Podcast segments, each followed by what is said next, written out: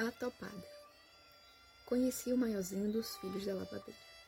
Os outros eram de cor de sola, cascamurros, pestanudos e corados, todos parecidos com o pai, taludo, forte e moreno.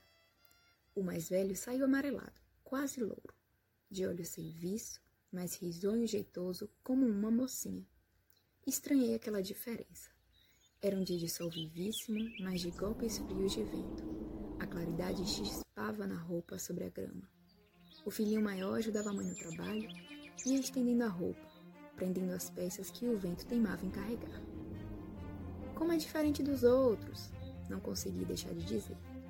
A lavadeira, mexendo numa lata d'água, carregada de sabão, mal levantou os olhos para mim, mas disse tão alto que o filho deve ter ouvido. Este foi uma topada que eu dei, por isso é que ele é assim. A topada continuava o serviço, enquanto mais longe os irmãos cavavam a terra, brincando de túnel de açude e nem sei mais de quê. Nesse dia eu fiquei com medo de perguntar. Meses depois, vinha saber toda a história. A lavadeira, resmungando, achava-se isolada numa montanheta de roupas, de lençóis e toalhas, separando as peças. Onde está seu filho? Que filho? O seu filhinho mais velho, aquele que ajudava na roupa. Não está aqui, não, fez uma pausa. Foi embora. Para algum colégio? Não, foi mesmo por aí, pelo mundo, sei lá. Que pena, disse eu sem querer. Seu filhinho era tão simpático. É, a senhora gostava dele, eu me lembro. Sentia obscuramente que no seu íntimo brotava animosidade. Seus olhos pretos em mim se punham, apertados e tenazes. Olha aqui, madame, não tinha jeito. Já que a senhora, a gente vê logo, parece toda interessada no menino, é bom que saiba logo. Ele foi embora, porque não tinha mais remédio. Agora uma grossa toalha de banho era surrada no tanque, com fúria concentrada. Quem deve o que devo meu marido tem de pagar. Eu paguei não reclamo. Quando ele casou comigo, me fez um favor. Qual era o rapaz que queria casar no civil e no religioso com uma moça de filho nos braços? Porque a senhora está me vendo agora, mulher de trabalho, mas não sabe que eu fui, cabeça virada como o diabo. E tão fiz, e tão namorei, tão me diverti, e caçoei dos moços, até que achei um que me deu troco e me fez penar, louca de desgosto, desprezada e mais pancadas na roupa. Meu marido foi um dos namorados do meu tempo, quando eu ia às festas. Ele tinha ido embora da cidade e eu peguei namoro feio com o pai do garoto. De volta, me viu que nem cachorro sem dono, só pele em cima dos ossos, empregada, em casa de família. E me perdoou e casou comigo.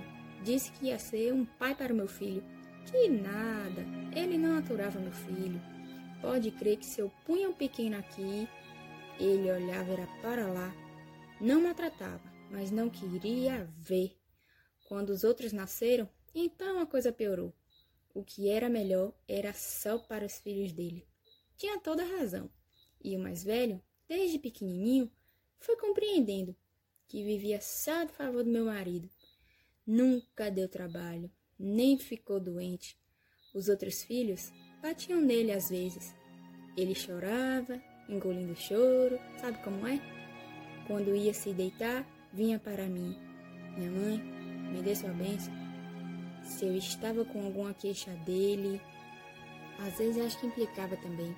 Enjoada e tanta quisilha, dizia para o pequeno: Vai dormir, que hoje não tem bênção nenhuma. Ele ficava acordadinho, tão aflito. Só que quando eu, espiã, via que ele estava de olhos abertos e dizia depressa: Deus te abençoe, é que meu filho pegava no sono. Já agora, a lavadeira meticulosamente desdobrava um grande lençol, esticando-o no varal.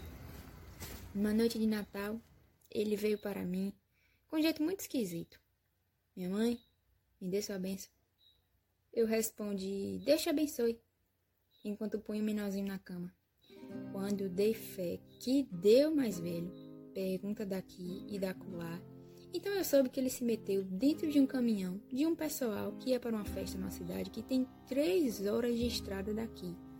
Falei para o marido e ele só disse: Tá bom. Deixa. E eu deixei, mesmo porque a gente deve obediência ao marido. E ele passa na frente dos filhos. Mas, bem que esse menino me faz falta, a senhora pode crer. Era só ele que me aliviava um pouco do serviço. Tem só 11 anos, mas com a minha bênção que levou e o favor de Deus, ele ainda vai longe. Eu tenho esperança. És um senhor tão bonito quanto a cara do meu filho. Tempo, tempo, tempo, tempo. Crônica escrita por Diná Silveira de Queiroz. Esta gravação é um produto laboratorial solicitado pelo docente Guilherme Fernandes, referente à disciplina Temas Especiais de Rádio do curso de Comunicação Social e Jornalismo, Universidade Federal do Recôncavo da Bahia, interpretada e produzida pela discente Dênia Carneiro.